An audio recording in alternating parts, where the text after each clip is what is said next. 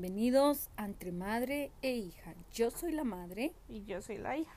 Buenas tardes, hija. Hola, mamá. Pronto se fue esta semana, pero bueno, muy feliz y muy a la expectativa por el tema de esta semana. Y hoy vamos a hablar un tema muy candente, un tema que aún en el año 2021 sigue siendo un tema muy difícil para algunas personas y es hablarle a, a sus hijos sobre la sexualidad, sobre todo cuando están en esas etapas donde está empezando a florecer en ellos y a salir esas hormonas. Entonces es una cantidad de temas que uno como padre dice, oh Dios mío, ¿cómo lo hablo? ¿Cierto? Entonces mmm, lo voy a, a tratar hoy eh, contigo desde mi experiencia como madre. Uh -huh. Cuando tú eras pequeñita, siempre... Eh, yo dije no, yo a mi hija le voy a hablar sobre la sexualidad, le voy a hablar sobre temas que, para, que considero importante a medida que va desarrollando su cuerpo. ¿Por qué? Porque yo lo viví, a mí nadie me habló de eso, entonces yo dije, yo no quiero que mi hija tenga las mismas dificultades que, que cuando, cuando yo las tuve. Entonces, eh, cuando eras pequeñita, siempre el papá me decía, por favor, habla con Camila eh, frente al noviazgo. Por favor, habla con Camila frente a la menstruación. Su primera menarquía, que ella eh, eh, esté preparada. Entonces siempre recuerdo que eh, acostumbrábamos a hablarlo uh -huh. o una vez yo dije, Camila, hoy tenemos una conversación muy importante y nos sentamos en la hamaca eh, afuerita de la casa, en la parte de atrás del patio. Y nos sentamos en la hamaca a las dos, empezamos como a las 3 de la tarde y nos levantamos de la hamaca a las 4, más o menos a 4 horas después, como a las 7 de ya la era noche. de noche, sí. Sí, por eso como 4 horas o, o sea, era como 7, oscuro, 7 y media. Sí, claro, ya se veía hacia atrás, muy oscuro, 7 y media, porque eran muchas las inquietudes que tú tenías Uh -huh. y, y, yo ese día me sentí muy feliz y yo creo que tú también y hablamos mucho frente al noviazgo porque yo te preguntaba que, que si tú de pronto a la edad de 11 años sentías inquietud por alguno de tus compañeritos o que mm, si o te hablé de la menstruación también que te dije y te hablé que iba a llegar tu, tu primera menstruación. Y efectivamente que, llegó ese año. que, que no te asustaras te expliqué cómo era ese proceso. Entonces mmm, me parece pues como muy interesante porque madres y padres te dicen yo no sé cómo hablar estos temas con mi hijo o con mi hija cuando son temas que hay que hablarlos tan abiertamente y tan libremente como para que el niño no se sienta eh, asustado eh, como frente a estos cambios. Yo digo que no es tanto asustado, porque uno a la final escucha de, de, de todo en el colegio, ya sea por clases en el colegio, que al final todos los profesores son simplemente, tenga cuidado, no tenga novio a tal edad. Pero pues uno a la final sabe todo lo que a uno le cuentan, pero también es chévere escucharlo, yo creo que de los padres de uno, pues porque uno tiene más confianza, es más fácil, o por lo menos nuestra relación siempre ha sido de mucha confianza. Entonces, pues no, no, yo creo que no me dio pena preguntarte cosas que yo tenía curiosidad, pero ayuda también, pues porque al final los papás son los que le tienen que contar ese tipo de cosas a uno. Claro, por supuesto, porque eh, yo, yo no quería que tú vivieras lo que de pronto yo viví en mi infancia y cuando estaba en, mi pre, preadolescencia y en mi adolescencia, recuerdo mucho eh, la primera menstruación de mi hermanita.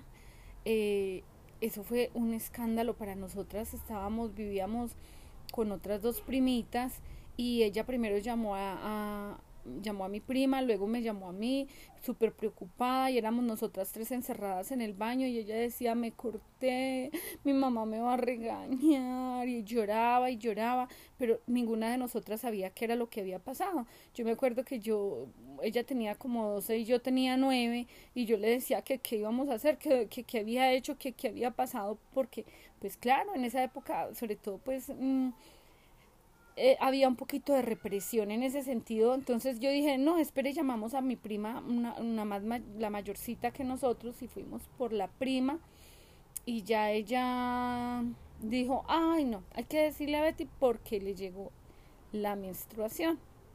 Cuando ya le fuimos, nosotros no sabíamos qué era, cuando le fuimos a decir a mi mamá y le contamos a mamá, súper preocupada, mi mamá se puso a reír, yo recuerdo y dijo que le había llegado Pacho.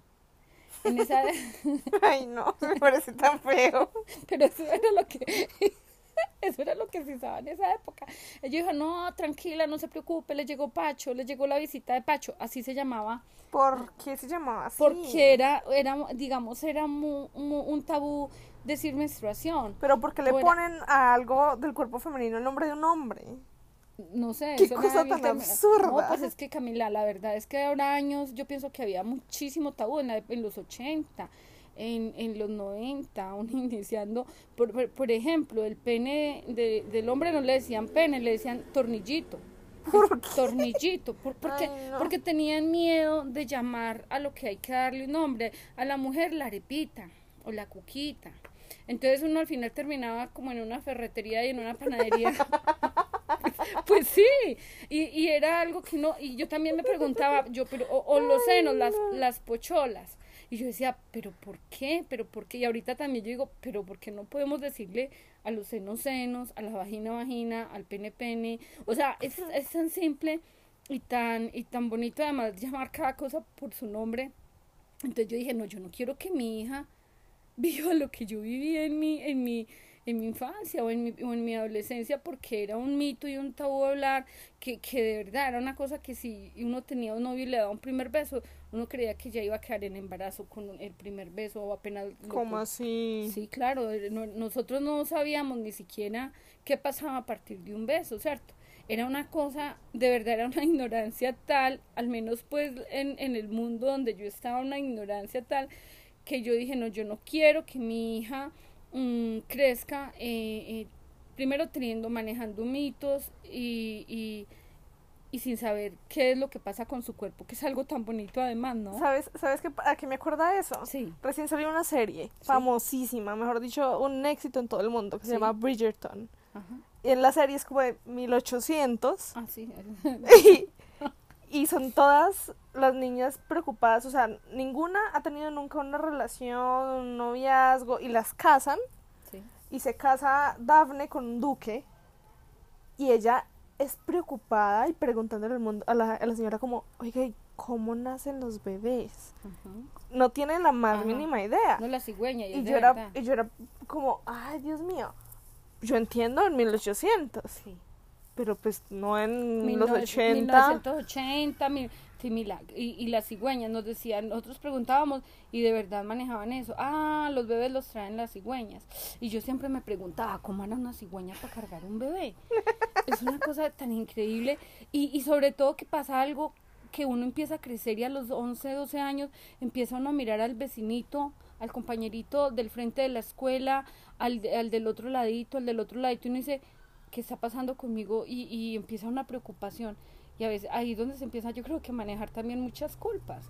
Por el hecho de que, por el hecho de que, ¡ah! ¿qué está pasando conmigo? Que yo estoy mirando, pero mi familia no me ha explicado, pero yo estoy haciendo cosas que son indebidas porque a uno, pues obviamente en casa le decían a uno, mucho cuidado, no se deje coger una mano, no vaya a mirar, no salude a ese niño, no mire a ese niño, sobre todo mi padre, pues mi padre era un poquito represivo eh, frente a, a, nosotros como, como mujeres y, y, y, pues uno no podía tener un amiguito o saludarlo porque si no, ay, ay, ay, la pela, ¿cierto?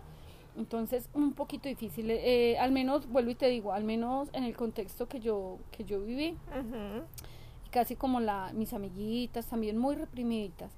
Eh, entonces, eh, eso me ayudó muchísimo también. Yo digo que uno puede tomar las cosas o definitivamente para decir, ay, no, pobrecita de mí, tan reprimida, o definitivamente para mirarlo objetivamente y decir, ah, bueno, yo esto lo viví, yo quiero que esto lo viva mi hija, no, yo quiero que esto lo vivan los niños con quienes yo estoy en un diario vivir, a quienes yo ayudo a formar y quienes yo acompaño, no, yo qué es lo que quiero, que miremos el mundo de forma más coherente y más y más libre y más tranquila y, y con amor y respeto. Y, y, amor y respeto es cuando uno tiene una información clara y precisa de las cosas. Mm, cuando yo, tú eras pequeñita, el papá siempre me dijo, Camila, antes de que le llegue la menstruación, llevémosla donde una médica eh, para que ella le explique qué es lo que está pasando desde su cuerpo biológicamente, qué es lo que va a pasar con su cuerpo. Y Y efectivamente, te llevamos. fuimos a Ujú. Café Salud. Sí, me acuerdo en el segundo piso, ajá.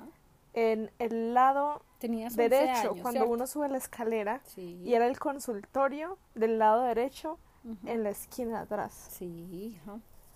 Y fue una, una médica súper amable, que me nos explicó todo. Y me dijo que tenía que estar preparada, entonces nos dio una lista de cosas que puedo necesitar para tener un kit en la casa y otro en mi morral en caso tal de que me llegara mi menstruación en el colegio. Sí. Y pues no sé, yo, yo creo que yo nunca lo he visto como tabú, pero porque no, me pues, has permitido nunca- eso, no, sí, no, nunca, no lo nunca lo- desde ese sí, punto no, de no, vista. no, no, y nunca por eso te llevamos donde una médica, porque quería que la médica te lo hablara a nivel biológico, ¿cierto? ¿Qué va a pasar con tu parte física y con tu cuerpo para que tú no te asustes y tú lo veas como un proceso normal? Y, y pienso que era una profesional, me pareció muy querida porque la recuerdo, fuimos el papá y yo contigo y Pero mi papá ella... se quedó fuera. Sí, pero ella, ella consultorio. muy linda empezó a explicarte y a ilustrarte todo. Para tu edad me parece que lo hizo muy bien, de qué iba a pasar con tu cuerpo. Sí, pues y yo me tenías acuerdo, como 11 añitos de edad. sí, tenía 11. Ujú. Ella te preguntó a ti a qué edad te había llegado para mirar a mí Sí. posiblemente a qué edad me... A ti también te llegó una edad temprana, ¿cierto? Sí, a los 11 años de edad. Exactamente. Y yo tenía, ella me dijo, probablemente no te llegue a los 11, sino 12 o 13. Yo no estaba lista para que me llegara a los 11, a pesar de que ya estaba lista, sino que pues uno no está listo emocionalmente hasta que le pasa. Pues porque no sabe qué es lo que va a pasar. Claro. ¿cierto? Uno, uno escucha la teoría, Sí. pero uno no sabe qué va a pasar en la práctica. Sí, total. Así es todo en la vida, ¿no? Sí. Entonces fue muy muy lindo cuando te llegó y nosotros, Sí. papá y yo no estábamos, está- habíamos salido Sí. y Yo estaba en la casa, en la piscina, en y estaba con mi hermano en piscina. Ajá. Y Y me salí de la piscina Ajá. y voy al baño y yo, Dios mío, aquí fue. Este es el momento en el que me volví mujer. Y, cua- y cuando llegamos tú nos contaste. Claro, y yo estaba en el baño. Bueno, hija, entonces mira, ya te hemos hablado de esto, eh, eh, tienes que manejarlo. Y pues obviamente ya al final lo que teníamos que mirar era los coliquitos que te daban. Ah, sí, eso, eso sí, no, me lo explicaron. A mí me, me explicaron la situación de la sangre, siete días. El, el aseo que quería, la higiene y el aseo Claro, que, hay que eh, que puedo usar, puedo usar toallas o puedo usar esto. Pero a mí nadie me dijo que iba a llegar con unos dolores. Que a ti te iban a llegar, pues no, porque no Oh, para todos, ¿no? Sí, claro, pero pues quien, quien esté escuchando esto que no le ha llegado y diga, Dios mío, pues probablemente no le den cólicos, mejor dicho, ah, muy bendecida, pues porque, ¿para qué? Sí. Pero, A mí también me da. uy, sí, pero no, no, no fue, ya, ya están controlados Ajá. perfectamente, pero pues al principio no fue, Bueno, y otro tema del que siempre también te hablábamos era de, de el noviazgo. sí, Y te hablaba de que cuando te fijaras en algún niño, te llamara la atención, si algo pasaba, que me contaras, que me dijeras, que tuvieras un ambiente de confianza en casa para que pudieras hablar de forma abierta y tranquila frente a eso, porque yo tampoco pude, yo, por ejemplo, eh, me enamoré, digamos así, de esa primera personita a los 14 años, pero pero pues obviamente fue muy difícil porque mi papá pues no nos dejaba, pero yo ya hubiera querido y a los 14 años me Bueno, dijeron que sí. técnicamente yo a los 14 años tampoco tenía permitido tener un novio. No, pero pues nosotros no éramos represivos contigo, ¿cierto? Te- mira, mira que nosotros, el- yo te preguntaba a ti, ¿tienes algún niño? Mira que siempre estuve muy abierta como Pero yo siempre te contaba. Sí, por eso. Y eso me gusta. A mí me hubiera gustado mucho, pues aunque bueno, uno ya dice, bueno, no lo tuve, pues entonces Sí. brindémoselo a la hija. Entonces me hubiera gustado mucho que mis padres, por ejemplo, se hubieran sentado conmigo a preguntarme, ¿cierto? Ujú. Como a decirme, bueno, ¿y cómo va tu sexualidad? ¿Y cómo vas a despertar frente al, al, al, al otro, para, o, al, o ese otro niño para ver esa etapa de ese noviazgo? Me hubiera gustado mucho y les hubiera, y que me hubieran permitido expresarles, por ejemplo, que a los 14 años hubo alguien que me gustó mucho, mucho, por mucho tiempo. eh, que, que me mandó una cartica, que me mandó un Ujú. CD, una cosa preciosa al escondido, y me dijo aquí a media cuadra que, que nos cuadráramos, que fuéramos novios, pero, pero yo le dije que no más porque me daba mucho miedo de mi papá, ¿cierto? El regaño de mi papá y que mi papá, ¡ah! tan siquiera que me descubriera, no, eso hubiera sido fatal, Camila, o sea, no, no, no me lo hubiera querido ni imaginar, hubiera sido terrible. Por eso para mí fue muy importante que tú siempre me contaras y lo hacías. Y Yo- lo hacías muy, muy abiertamente. ¿no? Inclusive, ¿sabes de algo que me acuerdo? Yo me acuerdo de una vez que me robaron un beso. ¿Ya te acuerdas que te, yo Sí, te conté? Pues no digamos nombres, no sé si te acuerdas el nombre de la persona. Mm, mm.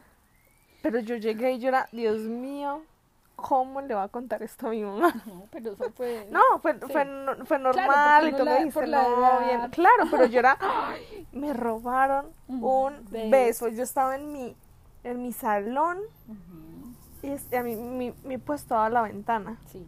¿Cuántos años tenías más o menos? Por ahí nueve. No, no, no. Por ahí diez. 10 o 11, sí, no es que 9. No, pues, ay, no. No, por ahí 11 años. Sí, yo estaba, sí, por ahí 11, 11 o 12 años. Ajá. Ni siquiera 10, no, 11 o 12 años. Y yo estaba en la ventana y eso que me dicen, Camila. Y yo volteo y ¡páquete! me robaron un beso. Y yo, Dios mío, ¿qué hago? ¡Qué atrevido! Pues claro, y era en medio de clase, entonces salió pitado para abajo. ¿Y quién fue el que? Yo estaba en clase del profesor Jorge. Ajá. O sea, eso fue hace tiempo. Sí, ya hace ratico. Claro, y él volteó y 11 miró y dijo, ¡ay, Camila! Porque pues en el colegio, en ese colegio, no, si, si veían que alguien le daba un beso a alguien, si le cogía Sí, la claro, manito, le ponían a uno una nota de No, convivencia. Camilita, y, y tienes razón. ¿Por qué? Porque pues nadie Claro. tiene derecho a tocarte tu cuerpo si tú no autorizas. no, pues ¿no? claro, ¿Quién y yo era como, Dios Mi mío, cuerpo es sagrado. me robaron un beso. Bueno, sí, sí, sí. Pues digamos que yo ahora pues no voy a decir como, ay, Dios Sí. mío. Pero, Ah, no, depende, porque si Ah, llega no, alguien no, de sí. la calle. No, sí, pues, obviamente, pero- Yo denuncio. pero pues no, pero, pero yo me acuerdo que yo te Sí. conté de, de él que yo era ay, tan bonito. Sí. Pero yo me acuerdo la cara del profesor y yo era, profe, por favor, no le cuente al coordinador porque si no me van a poner así no, una nota de convivencia. Te sentías no- culpable, ¿no? Claro, No yo dije como, Dios mío. No, no le contó al coordinador. Ajá. Pero yo llegué ese día a la casa Sí. y te conté a ti. Sí, sí, hija. Yo no me acuerdo tú que me dijiste. No, yo te dije que te hablo siempre, yo siempre te he hablado de eso, que tu cuerpo es tuyo y que tu cuerpo es sagrado Sí. y que nadie tiene derecho, que si querías podías ir a poner la queja a, a tu profe, que era tu, la primera instancia, que era la directora, o si no, que podías ir donde la ya la directora del colegio y tú dijiste pues que no, que no para llevarlo como a esos Sí, extremos, sí. pero que ibas a hablar con el niño para, Para que no volviera a hacerlo. volviera a suceder, porque obviamente tenías que aclarar esa situación. Y yo le dije que era lo mejor, porque a mí me parece que lo más saludable, siempre me ha parecido saludable confrontar las situaciones y poder decirle al otro lo que yo siento y lo que yo expreso, porque eso también es libertad y es respeto. El poder decir, y siempre te lo he dicho, Cami, confronta situaciones que no te gusten, porque uno no se puede quedar callado eh, eh, con las cosas. En la vida hay que confrontar. Entonces, eso hiciste y creo que el niño en- comprendió Sí. y a partir de Y buenos eh, amigos. ajá, pero te respetó ya y ya es- no tengo ni idea ni dónde está, ni qué, ni... Pero... y, y, y, y siempre yo te he sido muy abierta y sin embargo tienes ya 22 y nunca has tenido tu primer novio No. y yo siempre digo Camila pero pero ¿por qué? Tú, pues, sí, simplemente no te has enamorado. Yo creo que eso Sí, llegará en su momento. no, no he conocido a la persona. Pero ah, difícil, que ah, difícil No. ha sido que te enamores, ¿no? Es- Pues eh, eh, en eso, claro que es que todos somos distintos. pues, Sí. yo soy un poco más. Yo me acuerdo que en tu a tu edad yo había tenido por ahí do- uno o dos noviecitos. Sí, cómo no, más. Muchos más. No, dos noviecitos. No, porque tampoco a los 22 apenas estaba ya empezando a trabajar, entonces ya me dejaban, digámoslo así. Mi Sí. padre ya e- era un poquito menos, eh, eh, digamos, no me coartaba ya tanto, pues porque ya trabajaba, ya era un poquito más autónoma. Entonces mm, ya tenía como esa libertad. Sin embargo, yo apenas vine a tener mi primer novio oficial a la edad de 21 años. Ah, a la, a la, Sí. a la tuya. Cami. Casi. Casi a la tuya, entonces no, pues ya era muy grande ya. yo ya yo digo que a la final, yo no sé, nunca, no he estado, yo creo que no he estado en la posición en la que diga, me siento preparada para dedicarle el tiempo a una relación. No, porque duras penas tengo tiempo para mí. Entonces, sí, claro. Sí, sí, entonces, dedicarle tiempo. Claro, entonces pues a la final, porque no voy a decir como, uy, no, porque mis papás me tienen atrapada, no, yo a la final, desde los 16 años me fui para la universidad, entonces no viví aquí en la ciudad con ustedes, Ajá. Pero siempre he estado muy enfocado en mis estudios, en mí, o sea, duras penas tenía tiempo para dormir, Sí. para hacerme de comer, o sea, yo hacía de comer lentejas por una semana entera y las guardaba en la nevera para tener que comer porque no me daba tiempo ni para Sí, cocinarme. Por la universidad. Ahora imagínate. ¿A qué hora voy a salir a conocer a alguien? Y ahorita con la ¿A pandemia menos? ¿no? Por eso, no. ¿A qué hora voy a salir a conocer a alguien? ¿A qué hora voy a salir a, dedicarle tiempo? Dios y, mío. y es cierto, ahorita también, por ejemplo, con la pandemia es una de las cosas que yo he estado mirando mucho. Ujú. Tú sabes que me encanta estar mirando en internet, me encanta estar mirando en páginas, leyendo todo. Y, y- yo soy escudriño, escudriño, escudriño de todos los temas. Sí. Y efectivamente uno de los temas más complejos ahora es que para sobre todo para los jóvenes como la edad tuya y es que no pueden salir porque pues el salir a conocer, el salir es poder tener la posibilidad de conocer a otros, ¿cierto? Pero ahora con esto tan limitado, casi un año, ya vamos para año y medio, todo el mundo encerrado dos años, pues muchos jóvenes de tu edad están frustrados y jóvenes que quieren de pronto una relación y que para ellos es importante, no tanto como, porque todos somos distintos, entonces hay unos que se quieren enfocar como tú en el, en el estudio, en el trabajo, en la producción, pero habrán otros que dicen, no, yo quiero una relación de pareja, ¿no? Sí. Entonces se vuelve un poquito, digamos, complejo. Toca que internet y redes sociales y hacer uso incluso de las páginas que a veces hay algunas que son incluso hasta re- peligrosas, ¿no? Porque tú no sabes ahí habrá de todo tipo No, de claro, yo me acuerdo ahorita en esas vacaciones, mi hermana y la, y la pareja Sí, me sentaron, sí. mi papá y Juan eh, y mi hermano no estaban, Ajá. y me dicen, ¿alguna vez te has metido a tal o tal o tal o tal aplicación? Y yo le digo, no. Entonces me sentaron a hablarme de los como de las cosas de seguridad que tengo que tener presente cuando lo haga, si alguna vez lo hago. Sí. Entonces ella me contaba cómo la primera vez, ellas dos se conocieron en una red social, Sí. ujú, en Tinder. Ajá. Y, y, pues me decían cómo inicialmente mi hermana llevó a una amiga a que se sentara en otra mesa y a que las mirara constantemente Ah, para ver si pasaba algo. Y yo era como, ay, Dios mío, claro.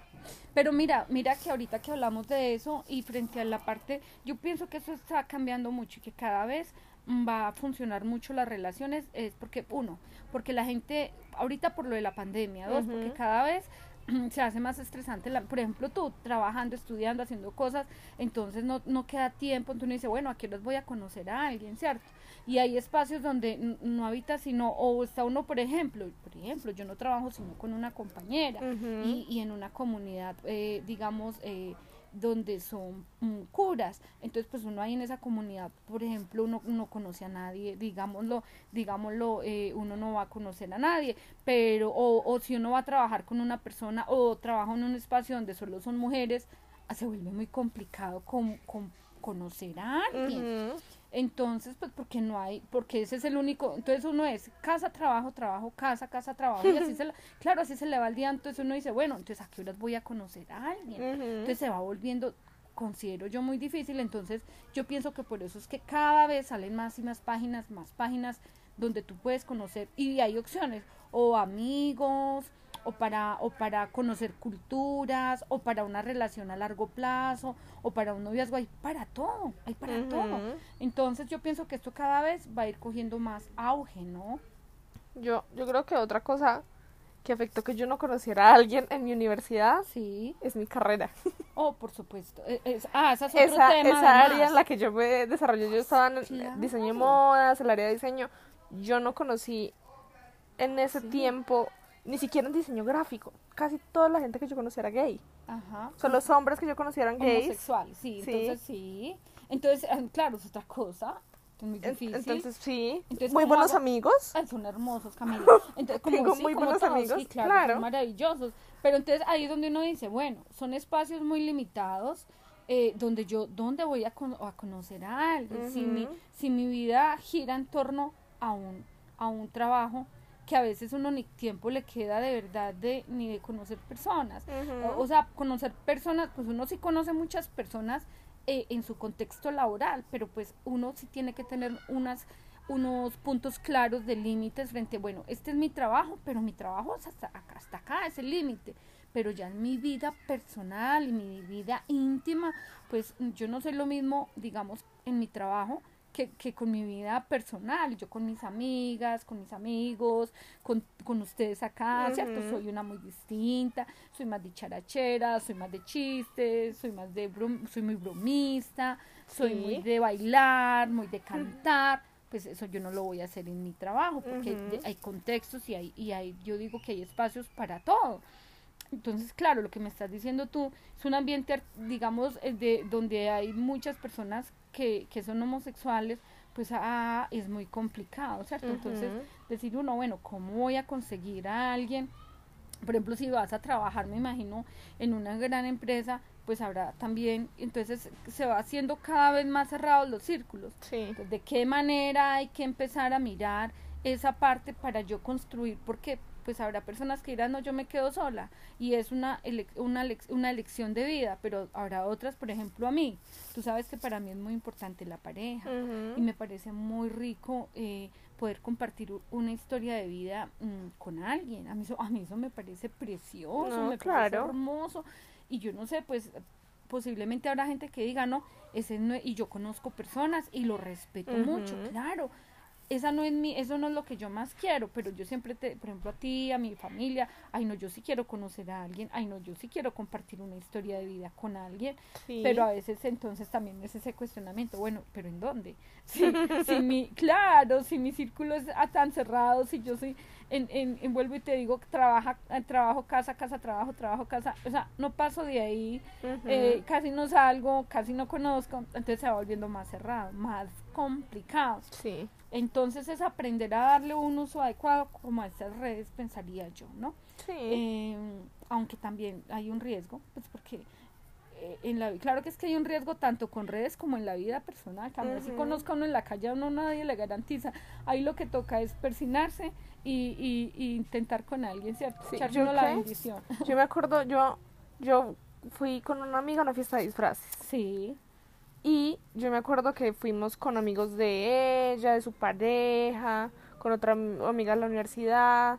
Y me dice como, ay, a tal persona le pareces muy linda. Y yo, Sí. ay. Y yo no, porque era una persona de 27 años, yo tenía 20 en el momento. sí. Y yo digo que eso también es otra cosa tan aburridora. Cuando lo quieren cuadrar a uno con alguien y uno es como, ay, ¿cómo le digo que no?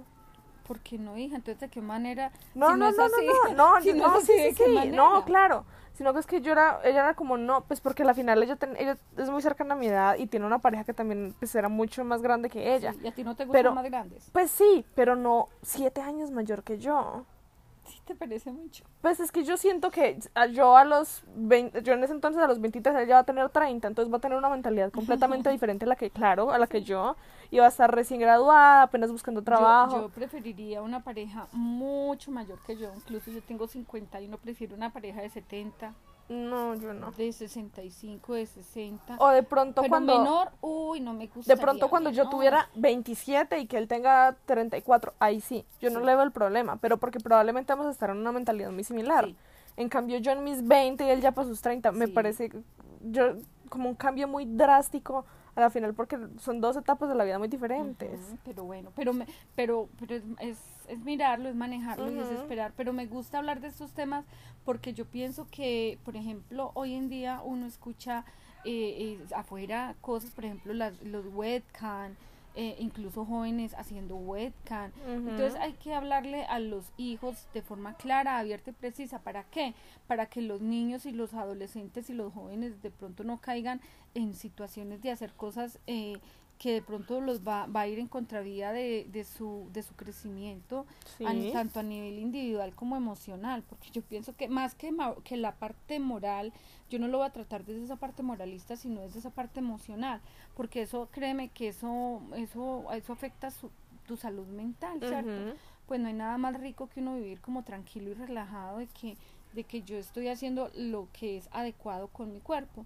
Entonces, de las cosas que, que yo me siento muy feliz es que siempre desde muy chiquitica eh, tuve la posibilidad de hablarte sin miedo, sin tabú, sin tapujos, frente a lo que tu cuerpo iba eh, eh, sintiendo y frente a lo que tú ibas sintiendo desde esa parte sexual. Me siento muy contenta como de haberte acompañado y, espero seguirte acompañando en lo que tú necesites y en tus procesos y más en esa parte de tu desarrollo del cuerpo, en la parte de tu noviazgo, en la parte de tu, de tu si algún día llegas a tener una relación de pareja, en lo que tú me necesites, sabes que, que cuentas conmigo siempre, siempre, siempre y que lo podemos hablar abiertamente y que los padres no tengan miedo de hablar con sus hijos nada de lo que tiene que ver con su cuerpo porque somos seres sexuados primero por naturaleza y, y desde muy chiquitos todos los seres humanos sentimos inquietudes y deseos de, de, y a veces sentimos cosas en nuestro cuerpo que queremos saber,